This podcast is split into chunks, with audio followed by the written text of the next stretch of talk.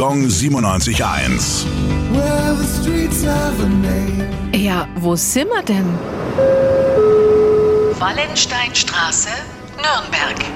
Im Stadtteil St. Leonhard finden sich die Protagonisten des Dreißigjährigen Krieges friedlich nebeneinander als Straßen wieder.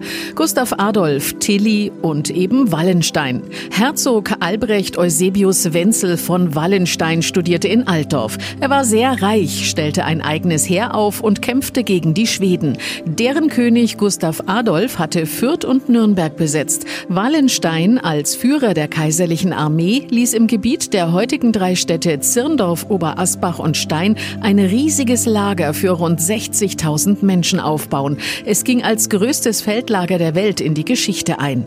In der legendären Schlacht an der Alten Feste trafen 1632 die beiden Heere aufeinander. Letztendlich gelang aber keiner Seite ein entscheidender Sieg. Gong 97.1. Well,